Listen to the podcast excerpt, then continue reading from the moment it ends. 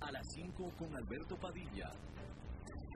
Un programa diseñado con el objetivo de llevarte diariamente un tema de actualidad, acompañado siempre de reconocidos editorialistas, de lunes a viernes a las 5 de la tarde por CRC 89.1 Radio. A las 5 con Alberto Padilla. Hola, ¿qué tal? Saludos, bienvenidos a esta emisión de A las 5 con su servidor Alberto Padilla. Muchísimas gracias por estarnos acompañando.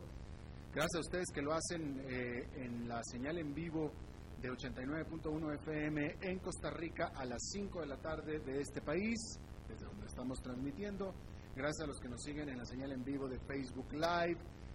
Y gracias a los que nos siguen en las múltiples maneras en las que estamos, ya sea diferidos o grabados, comenzando con la eh, repetición de este programa en 89.1 FM a las 10 de la noche de Costa Rica. Salimos en vivo a las 5 de la tarde, repetición el mismo día a las 10 de la noche. Los que nos siguen en la versión grabada del Facebook Live, en la página de este programa o en la página de CRC 89.1, o bien los que nos escuchan a través de podcast en las diferentes plataformas. Spotify, bueno, Spotify no está funcionando.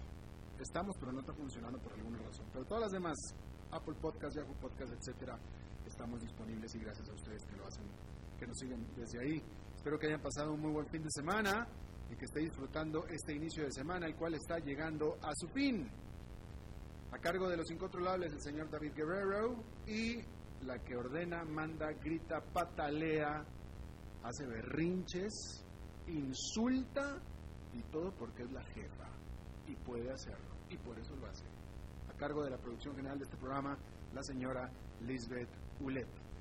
Eh, le voy, a, le voy a promocionar la entrevista que tenemos en un rato más. Eh, como usted sabe, aquí en Costa Rica, pero si usted nos está escuchando fuera, este, después de múltiples quejas y después de múltiples problemas y de mucha frustración en toda Centroamérica, por el virtual ahorcamiento que hizo Costa Rica de sus fronteras, que estaba virtualmente impidiendo el tránsito de mercancía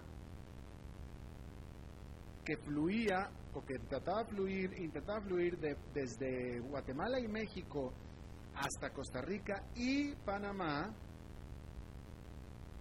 por las acciones de las autoridades fronterizas, de las autoridades del Costa Rica, bueno, pues Nicaragua en este día de lunes determinó cerrar por completo la frontera con Costa Rica. Esto tiene implicaciones económicas mucho, muy importantes y de eso vamos a hablar en nuestra entrevista de hoy. Porque no nada más es un simple conflicto diplomático, este es un tremendo conflicto comercial y me parece a mí que quien más tiene que perder en este conflicto comercial es precisamente Costa Rica.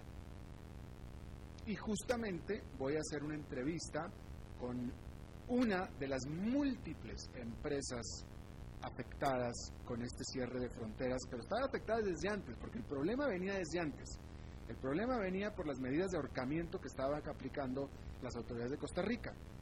Nicaragua simplemente dijo, bueno, pues quieres ahorcar el flujo de comercial, pues mejor lo cerramos todo de una vez, en protesta. Pero el problema inició por parte de Costa Rica desde hace varios, algún tiempo y había, y había quejas. Tantas quejas había que esta entrevista que yo tengo programada para el día de hoy la tenía programada desde la semana pasada. Y esa entrevista es con una de las empresas más grandes de Costa Rica, Dos Pinos, que está sufriendo grandes problemas por esta situación. ¿Ok? Para que lo escuchen un rato más. Ok, quiero ahora pasar a Brasil que está entrando en severos problemas por el coronavirus y todo parece indicar que el presidente Bolsonaro no hace más que continuar riéndose del asunto. Primero que nada, ya se le fue el segundo ministro de Salud a Jair Bolsonaro. Ahora se le fue Nelson Teach a solamente, o Nelson Teich, a solamente cuatro semanas después de que el anterior había sido despedido por Jair Bolsonaro. Jair Bolsonaro despidió el primero hace cuatro semanas por hacer su trabajo como ministro de Salud literalmente por hacer su trabajo como ministro de Salud y por, como médico que era, estar en desacuerdo con las opiniones disparatadas del presidente Jair Bolsonaro, lo corrió. Y puso este otro. Y este otro se fue solo cuatro semanas después. Dijo, ¿sabes qué? Me voy. Y esto se dio en el contexto en el que el alcalde o presidente del alcalde, el alcalde de Sao Paulo, dijera el domingo que el sistema de salud de, de, su, de su ciudad, de Sao Paulo, que es la más grande de América Latina, está a punto de colapsar. Eso dijo el presidente municipal o el alcalde de Sao Paulo.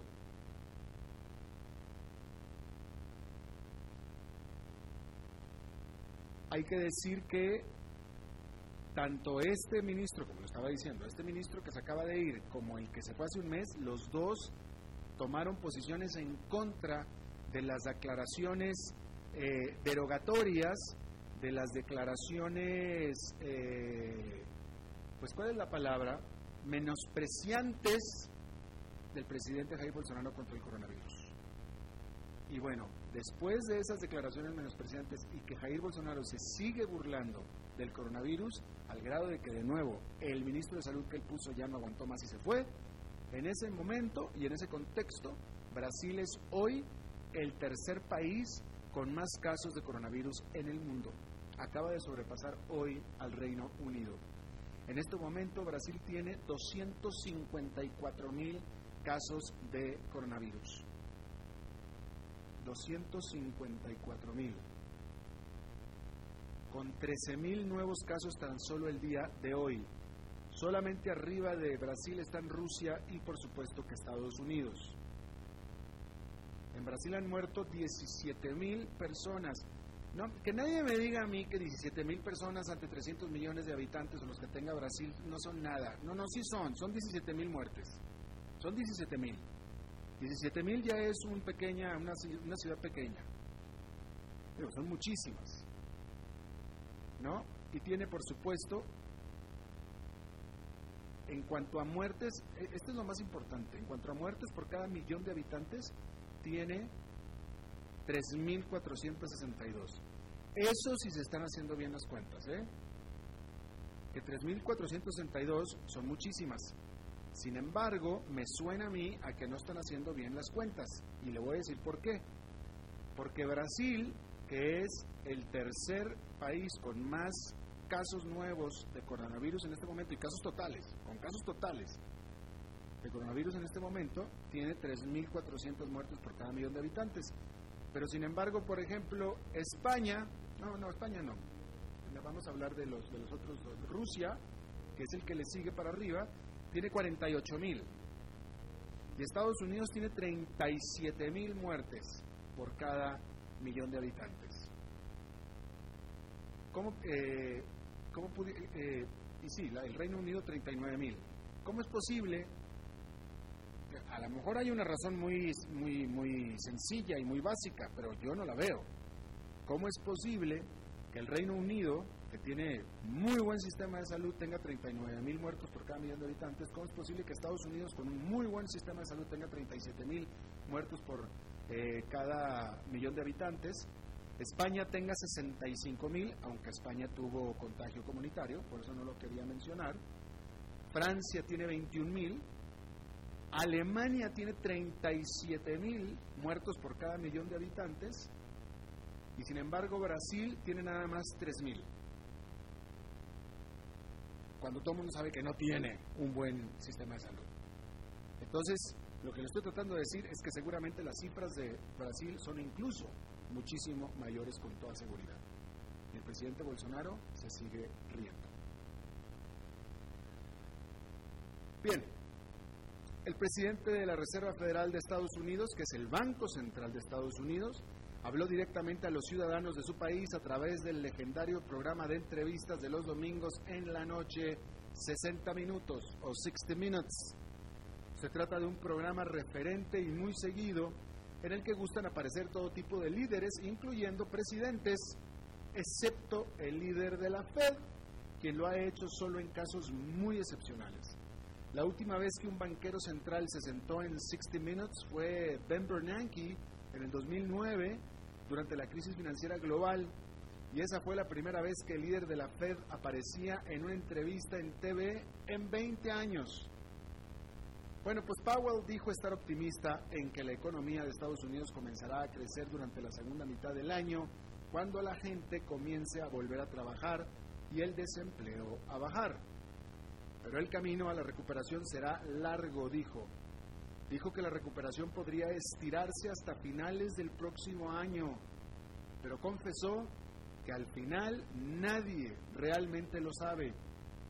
Powell trató de ser lo más optimista posible, pero sin alejarse de la realidad, por lo que dijo varias verdades muy duras. Dijo que durante el segundo trimestre la economía podría fácilmente encogerse hasta 30% anual y el desempleo alcanzar hasta 25%. Dijo que algunas partes de la economía se recuperarán más rápido que otras, con la industria de los viajes y el entretenimiento siendo las más rezagadas. Sin embargo, advirtió que la recuperación estará condicionada a que Estados Unidos pueda evitar una segunda ola de coronavirus. Y aclaró que una recuperación completa no se dará hasta que vuelva la confianza a la gente y eso requerirá de que haya una vacuna que elimine el virus. Y eso está muy lejos aún de ser realidad. Algunos economistas muy respetados estiman que si lo que se quiere es ver una recuperación a niveles que se tenían en el 2019, eso podría tomar unos cinco años. En otro tema, la japonesa SoftBank anunció que el hombre más rico de China, cofundador de la Amazon de China, Alibaba, anunció su, renunció a su consejo de administración. Se trata tan solo la última separación de un notable a la mesa de consejo de SoftBank. El año pasado hizo lo mismo el billonario fundador de Fast Retailing, Tadashi Yanai. El problema es que Jack Ma, que es el fundador de Alibaba, quien estuvo en el consejo durante 13 años de SoftBank, es amigo cercano del presidente y fundador de SoftBank, Masayoshi Son. SoftBank es una empresa dedicada a las inversiones semilla para empresas tecnológicas. Y de hecho, Son ayudó a nacer Alibaba en el 2000 invirtiendo 20 millones de dólares que se convirtieron en 60 mil millones de dólares cuando la empresa salió a bolsa en el 2014 invirtió 20 millones en el 2000 y se multiplicaron exponencialmente a 60 mil millones en el 2014. No está mal para una inversión de largo plazo. Desde entonces SoftBank vendió algo de su parte, pero hoy en día aún posee el, 25% de Alibaba, que vale más de 133 mil millones de dólares. Y aún así se fue. Y es que la salida de Ma se da en los peores momentos para el antes estelar SoftBank, que ahora ve a su portafolio encogerse por la pérdida masiva de valor en todas sus inversiones. Pero ya venía teniendo problemas desde antes de la pandemia, puesto que dos de sus más grandes apuestas fueron perdedoras, Uber y WeWork, cuyos debuts en bolsa fueron mal recibidos por el mercado ante sus masivas pérdidas.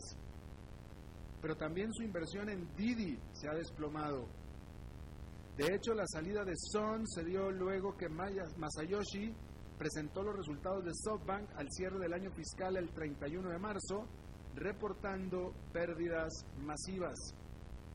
Esto fue antes de la pandemia.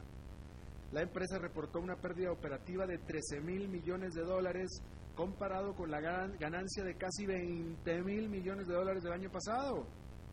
Imagínense la magnitud del desplome. Esto ha hecho de SoftBank que se haya convertido en una de las empresas más endeudadas de Japón, levantando los temores en el mercado de que termine por hundirse ante el peso de sus préstamos.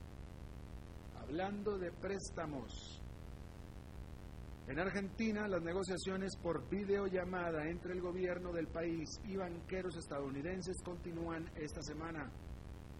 La fecha límite para llegar a un acuerdo se acerca rápidamente y así evitar el que sería el noveno default de Argentina. Ambas partes aseguran querer evitar ese desenlace. En palabras del ministro de Economía argentino, Martín Guzmán, dijo, queremos escuchar, queremos ver cuáles ideas alternativas podemos seguir para poder alcanzar un acuerdo que funcione para todos.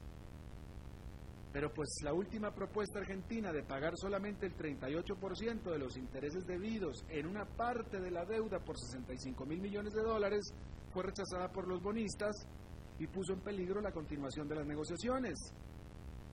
De tal manera que los acreedores le han pedido a Argentina que endulce la oferta. A eso el gobierno ha respondido que cualquier acuerdo alcanzado tendrá que ser a lo que ellos le llaman sustentable. O sea, sustentable tomando en cuenta que la pandemia descarriló los planes del gobierno de recuperación económica durante este año. Si no alcanzan acuerdo para el viernes en la mañana, ese día Argentina no realizaría el pago correspondiente de 500 mil millones de dólares, perdóneme, 500 millones de dólares, 500 millones de dólares de intereses, es un pago de intereses, 500 millones de dólares con lo que oficialmente entonces entraría Argentina en su default número 9. Bueno, Ryanair, que es la más grande aerolínea de bajo costo de Europa, responsable de ser el primer vuelo de la vida de millones de europeos que antes solo tenían posibilidad de viajar en tren o en bus,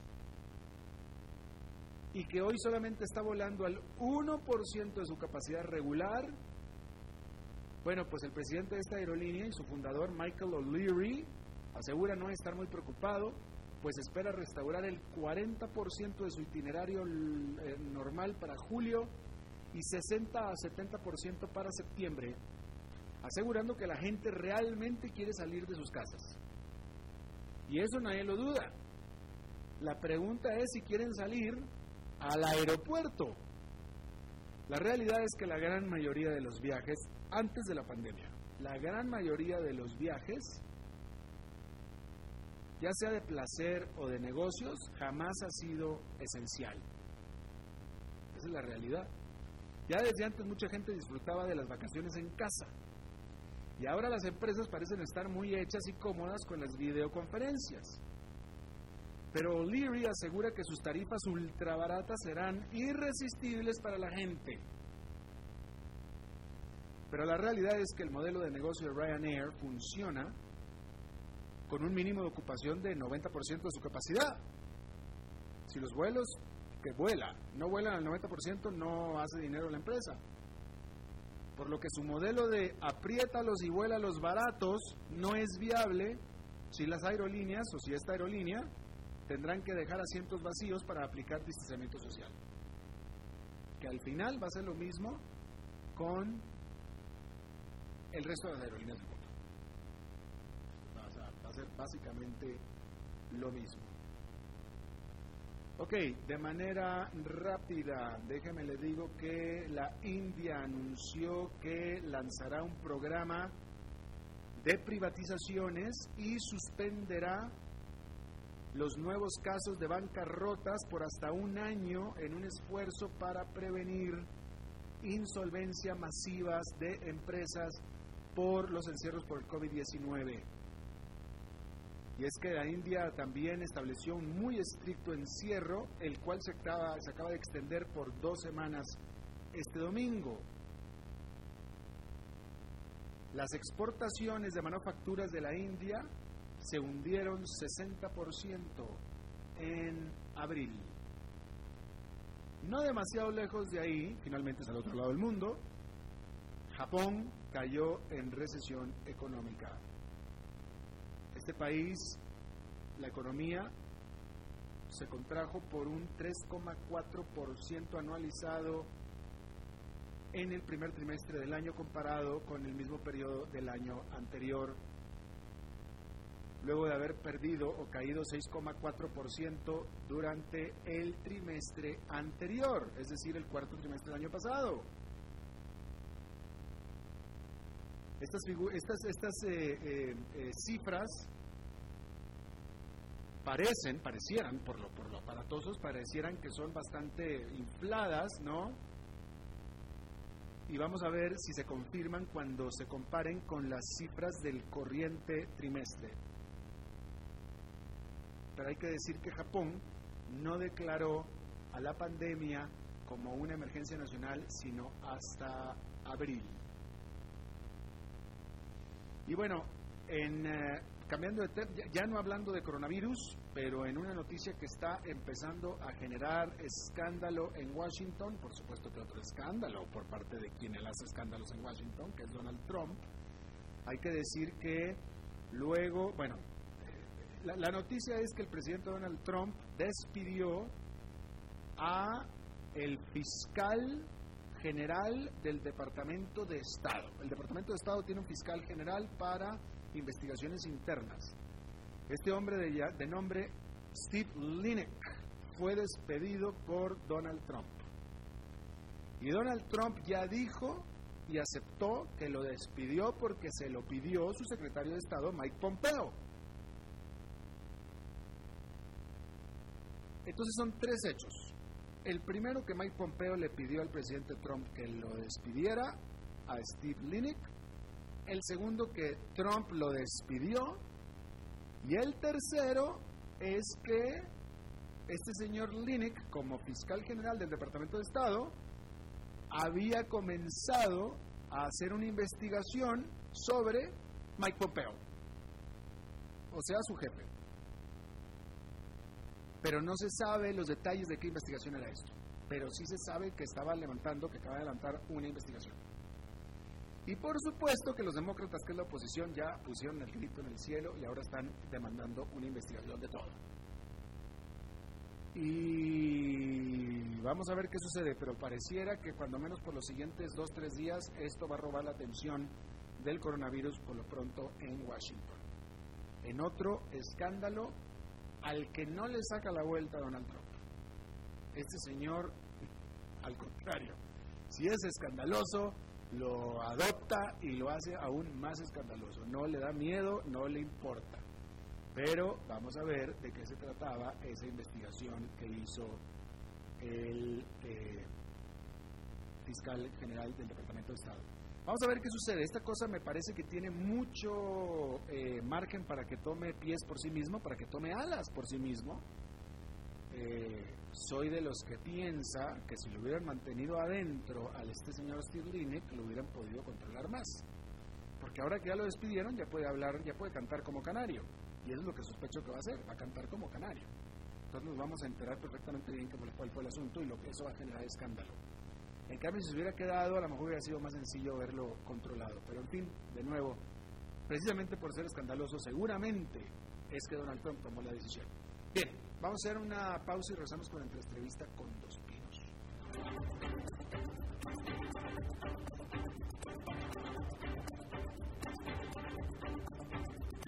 A las 5 con Alberto Padilla, por CRC 89.1 Radio.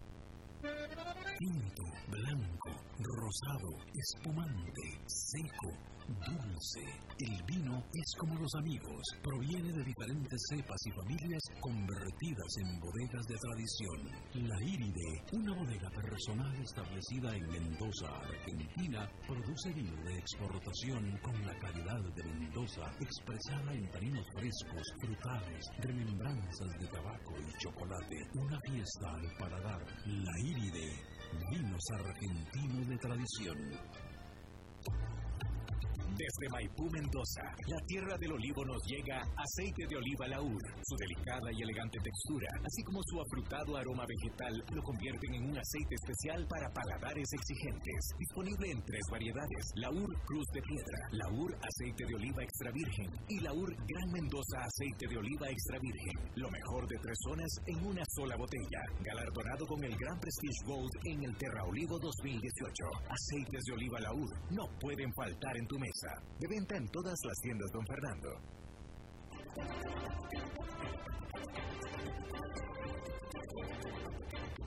Seguimos escuchando a las 5 con Alberto Padilla. Bueno, muchísimas gracias por continuar con nosotros. Eh, después de, de, de, de varias semanas, incluso ciertamente varios días, pero esto venía al menos desde toda la semana pasada de haber eh, problemas en la frontera eh, comercial entre Costa Rica y Nicaragua por las medidas que estaba aplicando Costa Rica, ya, empezaba a haber inconformidad, empezaba a haber quejas, empezaba a haber denuncias por parte de todo Centroamérica en contra de la decisión de Costa Rica de virtualmente estar ahorcando el libre flujo comercial o el, o el normal, regular flujo comercial de Nicaragua, es decir, de Nicaragua y hacia el norte, que venían hacia Costa Rica y hacia Panamá, finalmente, literalmente, el gobierno de Nicaragua dijo, ya no más, ¿quieres ahorcar el paso? Pues ¿por qué no mejor lo cerramos por completo? Nicaragua ya lo cerró. Pero bueno, esta, esta, este, este, esta circunstancia ya la teníamos bajo el radar y esta entrevista de hoy la teníamos programada desde la semana pasada precisamente por esto, pero pues ahora con esta decisión reciente de este lunes en la tarde del gobierno de Nicaragua de cerrar las fronteras, pues ahora sí la cosa se puso de color de hormiga.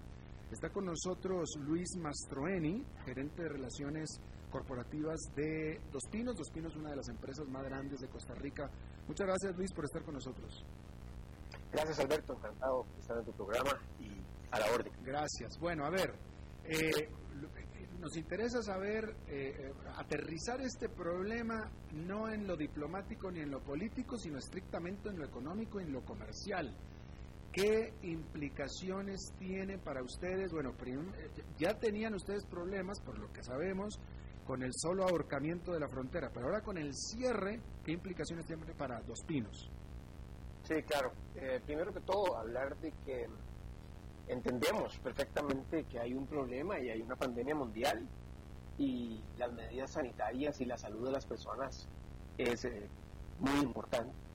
Sin embargo, eh, el impacto que tiene para el comercio centroamericano es, grave, real.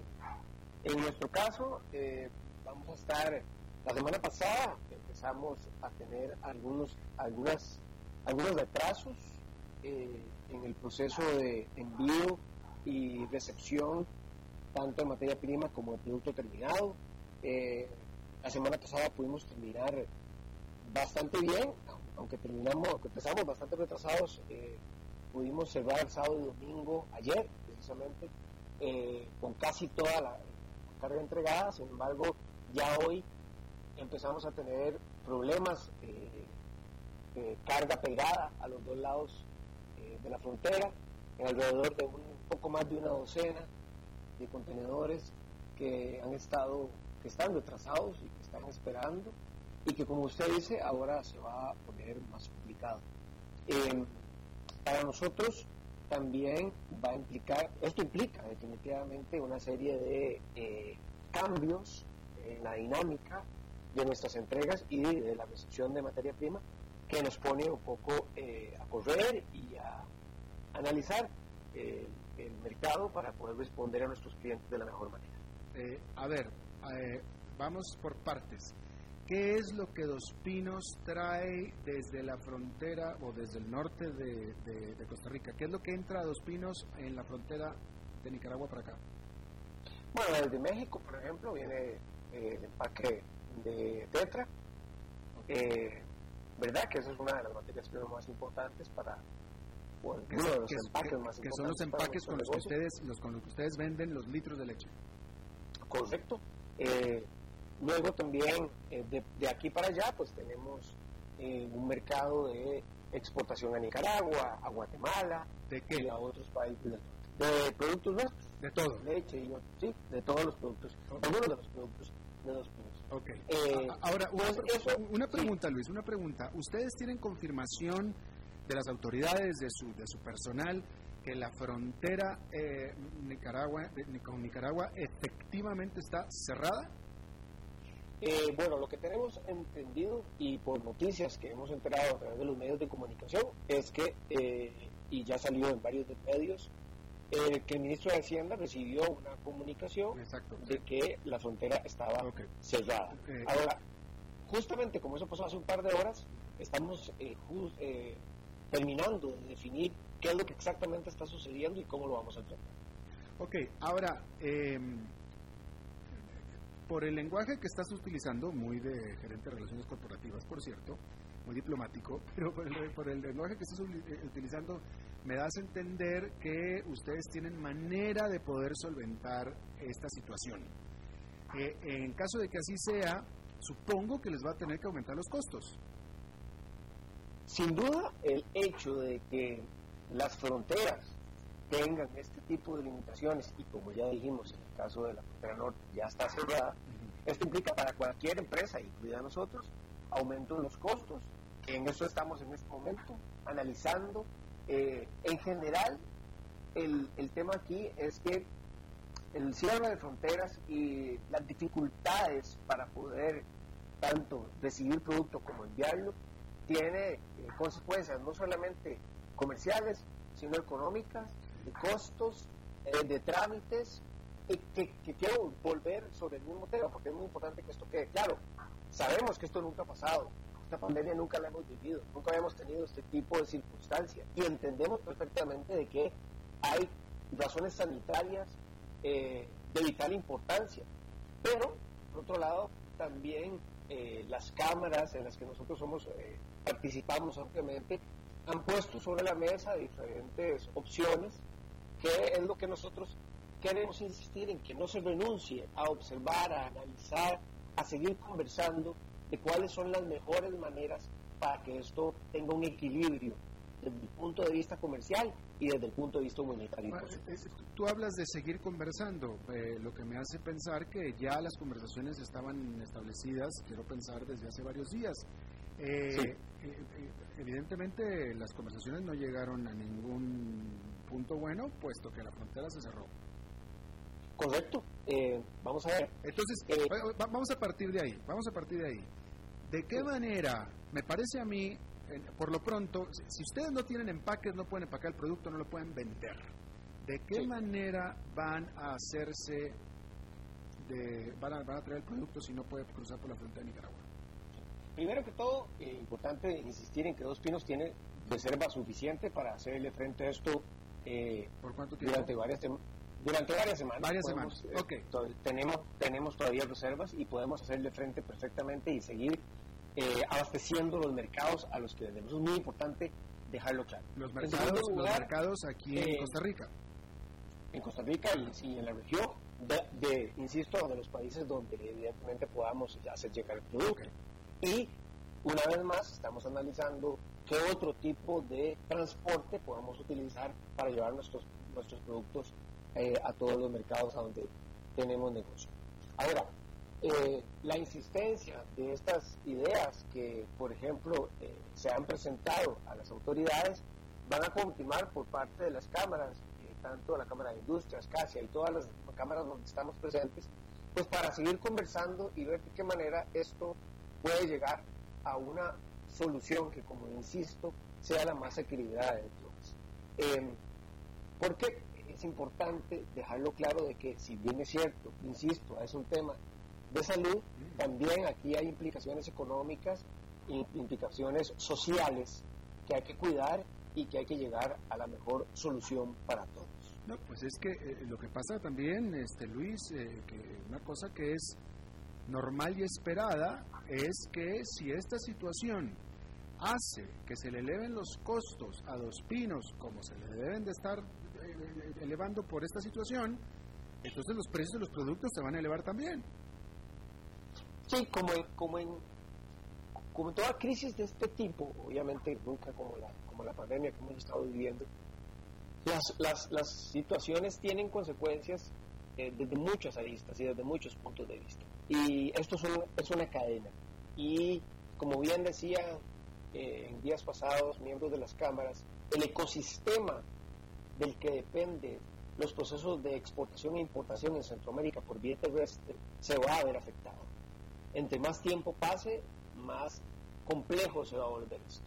De tal manera que eh, es importante insistir una y otra vez en el diálogo, eh, las vías de diálogo no están cerradas, las conversaciones continúan, las reuniones Ahora en la tarde estábamos en una, en la mañana estuvimos en otra, mañana en la mañana va a haber otra. En fin, de hoy en ocho los ministros de Comercio Exterior se vuelven a reunir Eh, entonces yo creo que es importante continuar en esta dinámica.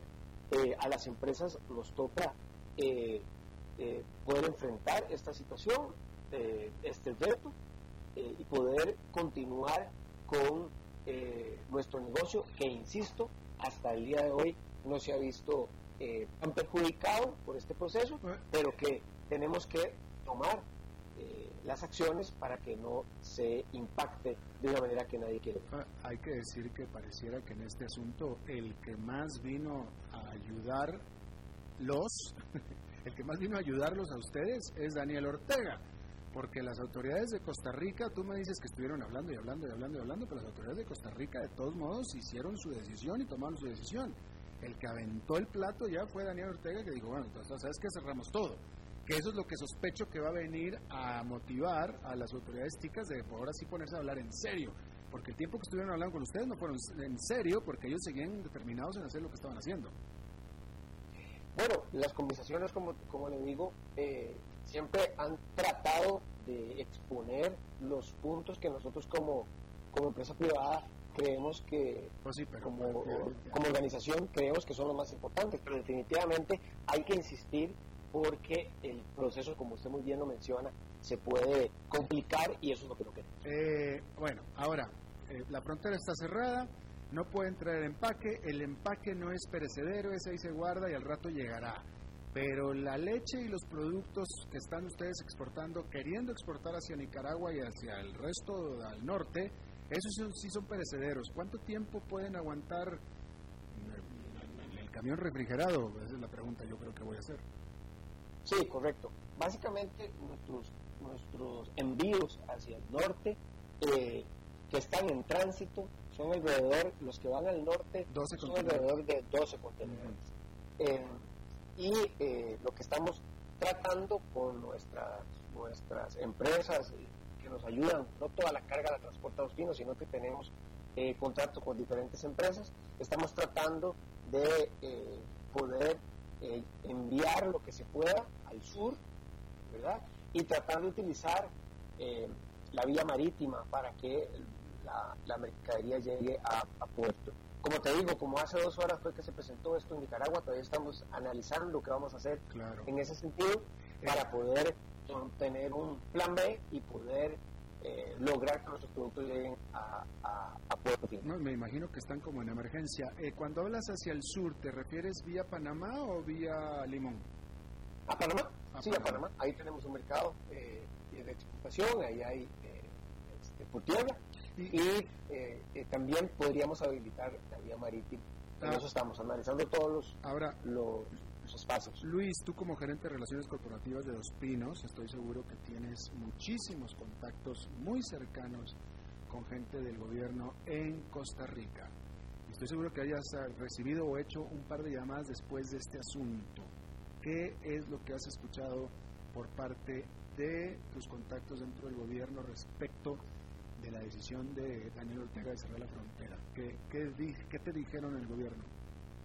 No, hasta el momento, Alberto, no hemos tenido eh, ese contacto puntual con las autoridades. Lo que sí te digo es que antes de empezar, de que de esta decisión de Daniel Ortega, em, estábamos reunidos con las diferentes cámaras y en la mañana se reunieron los ministros, de Comercio Exterior, pero por el momento eh, ha sido como muy rápido todo esto y tenemos que volver a retomar las conversaciones con este nuevo panorama. Eh, en alguna de estas reuniones, en la última reunión que ustedes tuvieron, ¿contemplaron la posibilidad de que Daniel Ortega fuera a reaccionar así? Vamos a ver, dentro de todos los panoramas y todos los, eh, contextos que fuimos analizando alrededor del proceso, desde que esto se dio el sábado pasado hasta hoy, que se hace una realidad, eh, uno de los aspectos era que las medidas de los países empezaran a ser recíprocas en Centroamérica con respecto a lo que estábamos haciendo. Eh, a lo que estaba pasando en Costa Rica. Pero, eh, pero así puntualmente como me estás preguntando, eh, no lo habíamos dicho verbalmente, por decirlo así. hay que recalcar para los que nos escuchan que mientras que la decisión obviamente fue de Daniel Ortega, las denuncias y las quejas y, y, las protestas venían desde Guatemala, es decir, de Guatemala, El Salvador, Honduras y Nicaragua era todo Centroamérica la que estaba disgustada literalmente con la situación que estaba pasando en la frontera de Nicaragua y Costa Rica propiciada por las autoridades de Costa Rica. Eh, eh, simplemente digamos que Daniel Ortega fue el que vino a tomar este, una decisión tajante al respecto que sospecho yo que es la que va a destrabar esta situación, porque como nos estaba diciendo Luis, pues venían platicando muy, muy amenamente, muy a gusto, pero no sé, evidentemente no estaba llegando a ningún lado. Sí, efectivamente, creemos que las conversaciones que se venían dando, eh, las cámaras, el resto de las empresas privadas, porque esto es un tema que nos impacta a muchas empresas en el país, eh, se venían dando, había, eh, hubo, hubo en algún momento eh, un cambio en las políticas, porque hay que recordar que esto viene desde hace varias semanas, con una primera decisión de permitir el tránsito de los transportistas por 72 horas. eso hubiera sido muy lamentable, entonces hubo una, primer acercamiento y se decidió ampliar el plazo de, ese, proceso por 10 días y eso eh, logró que las aguas bajaran un poco, pero luego viene esta medida que, eh, insisto, comprendemos desde el punto de vista sanitario, pero que definitivamente hay que seguir conversando para llegar a una decisión que sea más equilibrada por el bien del abastecimiento y de eh, el, el libre tránsito y el comercio en la región. Bien. Bueno, pues Luis Mastruani, de Gerente de Relaciones Corporativas de Dos Pinos, eh, pues esperemos, bueno, esperemos que tengamos la comunicación abierta para que nos vayas informando cómo va esto desde el lado de Dos Pinos y esperemos que esto se destrabe lo más pronto posible. Claro que sí, es la, es la, la intención que tenemos, seguir conversando, seguir analizando el tema ojalá que muy pronto podamos continuar eh, en este comercio que es tan importante para todos, insistir en que nuestros productos y nuestro esfuerzo como cooperativa siguen dando frutos y siguen abasteciendo todos los mercados sin problema hasta el momento. Y bueno, esperemos que poco a poco el equilibrio en este tipo de decisiones llegue y que podamos, por un lado, seguir este, conservando y siguiendo los protocolos sanitarios, pero por otro lado, que el comercio no se vea tan perjudicado. Bien, muchísimas gracias. Entonces, seguimos en contacto. Gracias Alberto por la oportunidad. Vamos a hacer una pausa y regresamos con Glendo Maña.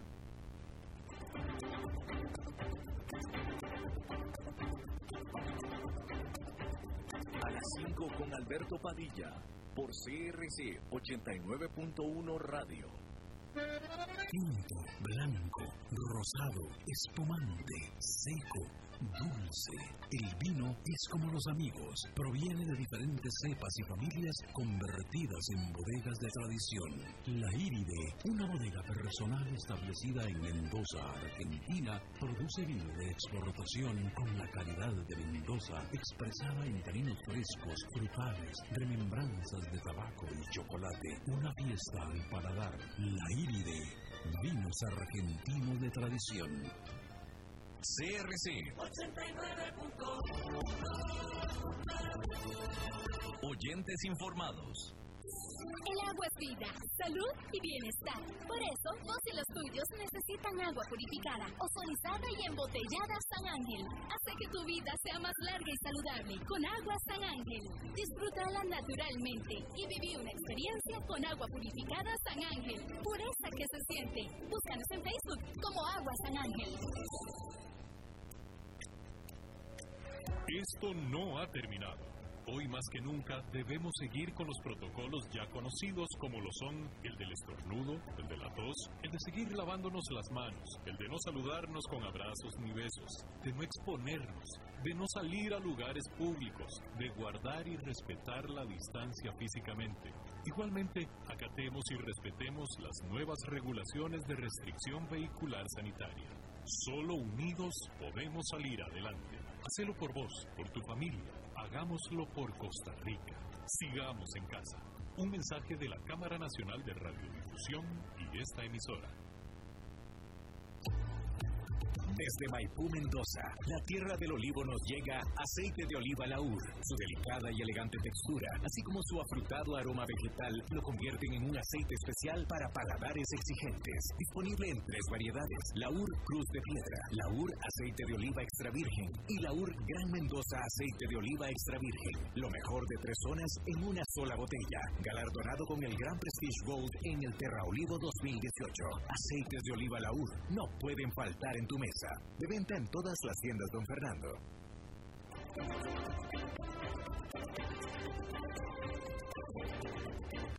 Seguimos escuchando a las 5 con Alberto Padilla. Muchísimas gracias por continuar con nosotros. Le quiero agradecer muchísimo a José Francisco Cordero Baltodano que me hace eh, corregir, un, que me puso en la mesa eh, un error que cometí y que tiene toda la razón. Yo los datos que le di sobre los casos de coronavirus en Brasil y la comparación que hice, erróneamente le di los datos de pruebas por cada millón de habitantes. Yo pensaba equivocadamente que estaba dando las muertes por de habitantes, eran las pruebas. En todo caso, lo aplicamos exactamente al revés, pero ya para ponerlo bien como es, eh, Brasil tiene muertes por millón de habitantes 79, pero se aplica igual, puesto que dice que Estados Unidos tiene 278 muertes por cada millón de habitantes, Rusia 19, España 593, el Reino Unido 513 y Brasil nada más 79. Entonces, vaya, creo yo que el comentario se sostiene, simplemente hay que por supuesto corregir las cifras, las cifras. Y gracias, le agradezco muchísimo a quien me corrigió. Bien, eh, Mañana. ¿Cómo estás, Alberto? ¿Cómo estás? Bueno, qué bueno, ¿verdad? Cuando nos escuchan y, y, nos hacen aclaraciones y es importante, pues, emitirla. Pues sí, claro, porque malo, malo que uno la riegue toda y ni quien, ni quien le haga caso. no, y por supuesto, a veces tenemos, eh, a veces, como decimos, metemos la pata. Pero bueno, qué gusto saludarte y qué gusto saludarlos a todos por allá. Y hoy quiero hablar de un temita. Eh, que nos atañe a la gran mayoría y es la búsqueda de oportunidades laborales en este contexto tan difícil.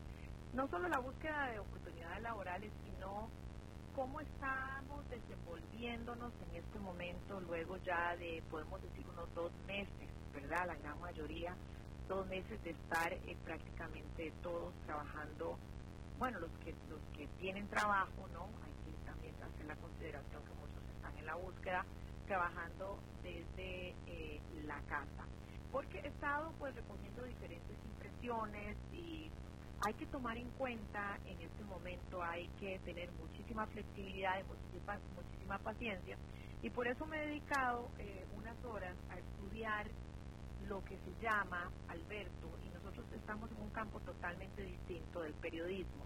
Entonces, eh, pero sin embargo, vos también has estado mucho en todo lo que es negocios y economía, y entonces quizá has escuchado, de, se habla mucho de las habilidades duras y las habilidades blandas. Entonces yo me he dedicado a estudiar porque justamente eh, la Universidad de Harvard eh, ha dicho que el 85% del éxito profesional se basa en las habilidades blandas. Ustedes se pueden, quizá muchos de ustedes ya saben lo que son habilidades blandas, son expertos en ese campo, pero las habilidades blandas son, por ejemplo, la capacidad de trabajar en equipo, el liderazgo, la comunicación, la flexibilidad. Por ejemplo, Alberto Padilla, yo que lo conozco desde hace muchos años, sé que es una persona muy flexible. ¿Sí o no, Alberto?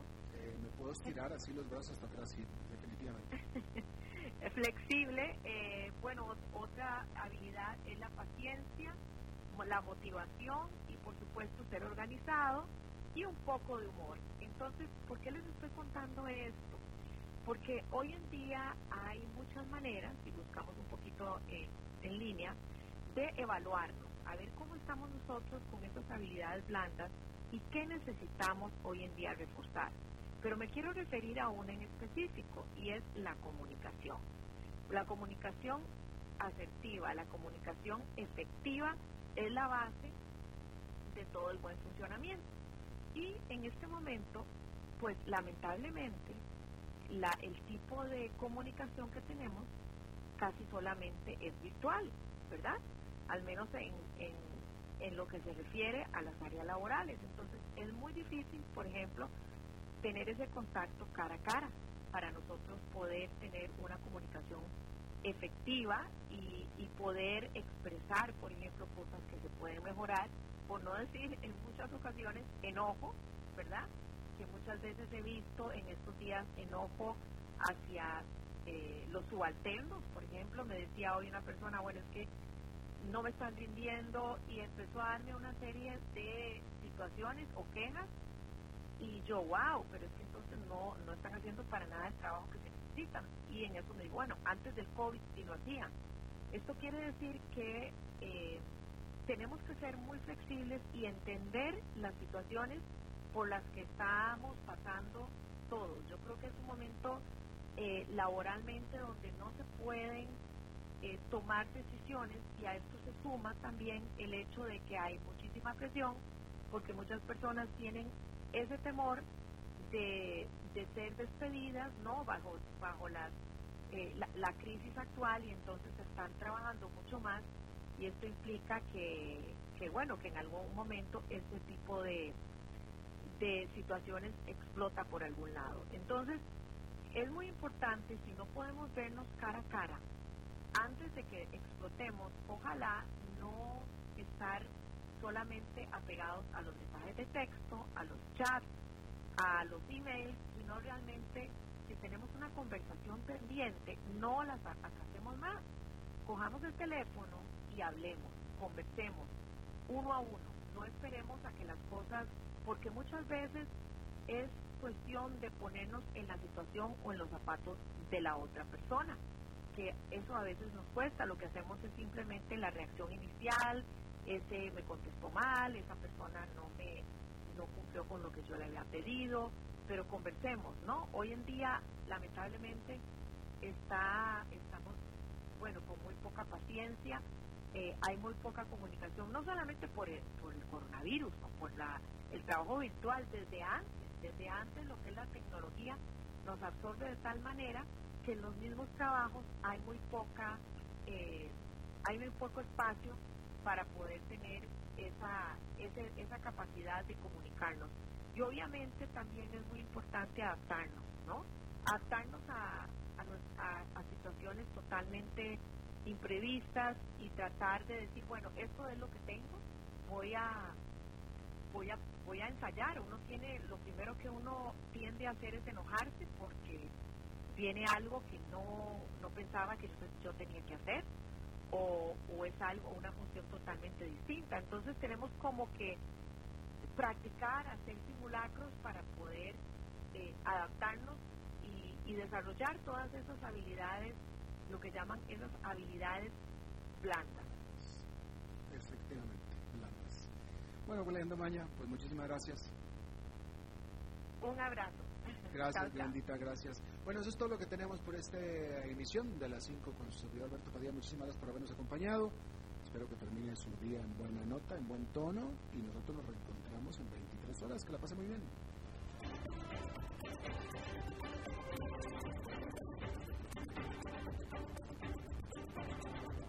Concluye a las 5 con Alberto Padilla un programa diseñado con el objetivo de llevarte diariamente un tema de actualidad, acompañado siempre de reconocidos editorialistas, de lunes a viernes a las 5 de la tarde por CRC 89.1 Radio, a las 5 con Alberto Padilla.